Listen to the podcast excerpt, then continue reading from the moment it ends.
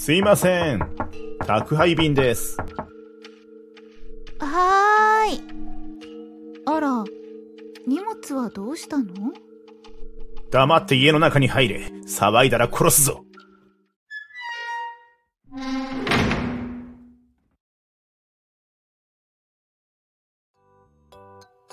え王子、暇だから何か話を聞かせて。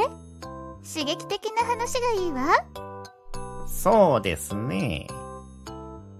空雪姫様は、ロボトミー手術というものをご存知ですか？いいえ、知らないわ。それは一体何？一言で言えば、精神病を治すために考案された外科手術ですね。そのために脳の前頭葉と呼ばれる部分を切断するのです。そうすると、どうなるの？精神病が抑制されて穏やかな気質になると、そう言われてました。しかし、実際は人によって様々な障害を引き起こし、中には想定と正反対の衝動的な振る舞いをするようになった者もいました。それは随分と恐ろしい話ね。では、本日はそのロボトミー手術にまつわる一つの事件をお話ししましょう。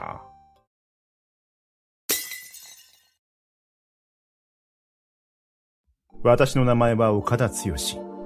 周りからは正義感が強いと言われ、過去には通訳の仕事の経験をしていた。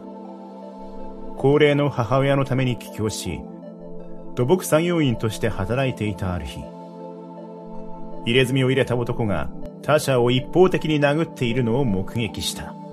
おいそこのお前何をしているんだ？やめろ！え？なんだてめえは。邪魔だから引っ込んでろよ。調子に乗ってんじゃねえ！ほら！いや私は入れ墨の男を打ちのめし、その場は何事もなく終了した。後日、私は行っている工事に意図的な手抜き部分があることを発見した。それを班長に指摘すると、社長に呼び出された。話とは何でしょ班長から話は聞いているよ。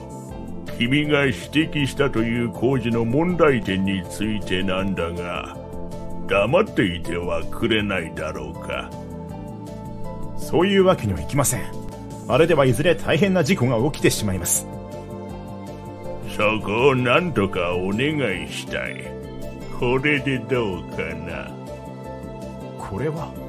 社長が差し出した封筒には私からすれば大金が入っていた暮らしに余裕が欲しかったため魔が差して受け取ってしまうそれでいい。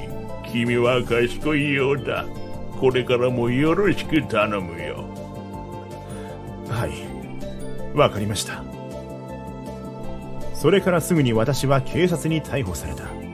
入れ墨の男が訴えたのだ。あなたを襲った男は彼で間違いないですか？ああ間違いねえ。俺はこいつにこの怪我を負わされたんだ。さらには事情聴取を受けることになった社長は次のように供述したそうだ。わ、私もあの男に脅されて金を持って行かれたんだ。妙な金を持っていただろう。取り返してくれ。こうして私は暴行及び恐喝で起訴され懲役を課されることになった出所後私は過去に通訳をしていた経験を生かし海外スポーツのライターとして成功を収めるようになったそんなある日私が妹夫婦宅を訪れた際老いた母親に関することで口論になった。ふざけるな。俺がこれまでどれだけ母さんの世話をしてきたと思っている。やめて。暴れないで。警察ですか。家で男が暴れているんです。すぐに来てください。そばにあったケースを壊した私は器物損壊の現行犯で逮捕された。過去の経歴を調べた警察は繰り返される暴力行為は精神疾患から来るものとした私は病院に連れて行かれ精神鑑定を受けさせられた精神鑑定を行いましたが、彼は精神病室で間違いないでしょう。精神病棟へと入院させる必要があります。わかりました。それでは彼を移送する手続きを行いましょう。俺は精神病なんかじゃない。頼む。俺をここから出してくれ。私は必死に釈放を訴えたが、措置入院になった。そこで私は一人の女性と知り合った。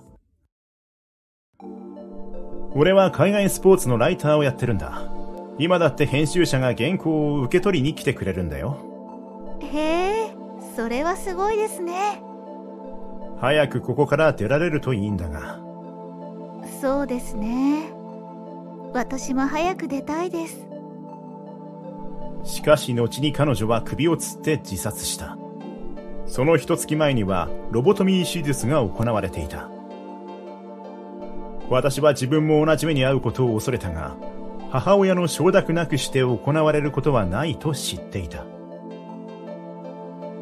お母さん、息子さんを救うにはこちらの手術が必要です。サインをしていただけますか、かりました。よろしくお願いします。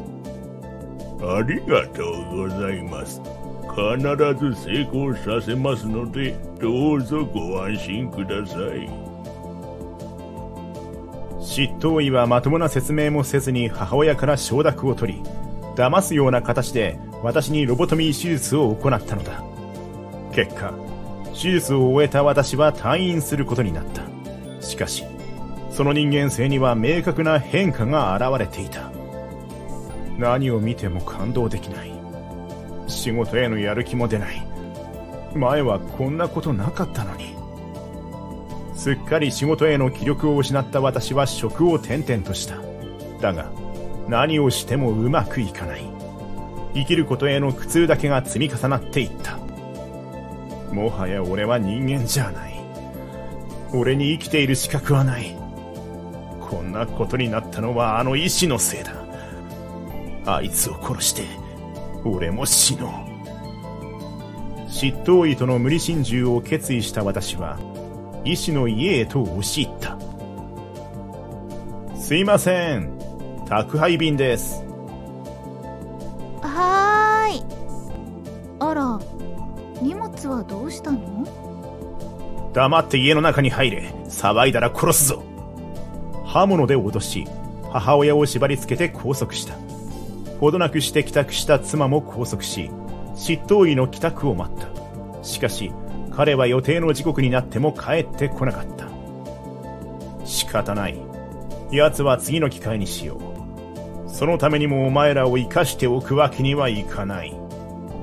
私は母親と妻を殺害し、物取りの犯行に見せかけて逃走した。だが、こちらの様子を不審に感じた警察官から職務質問を受け、逮捕されるに至った。私は弁護士に次のように語った。私の判決は無罪か死刑でなければならない。無期懲役という判決は、ロボトミー手術の問題をまるで理解していない。しかし、私の望みは叶わず、最高裁にて無期懲役が確定した。以上がロボトミー手術にまつわる一つの事件となりますが、いかがでしたでしょうか？自分が同じ立場になったらと思うとゾッとするわね。こんな理不尽な目に遭わされて。当然現在はこのような外科手術は行われておりませんのでご安心ください。それでも脳に手術を施すことで人格を変えてしまえるというのはとても恐ろしく感じるわ。確かにそうですね。遠い未来では望んだ人格へと変えるために新たなロボトミー手術を行う。そんな時代が来ることも考えられます。それは考えたくもない未来ね。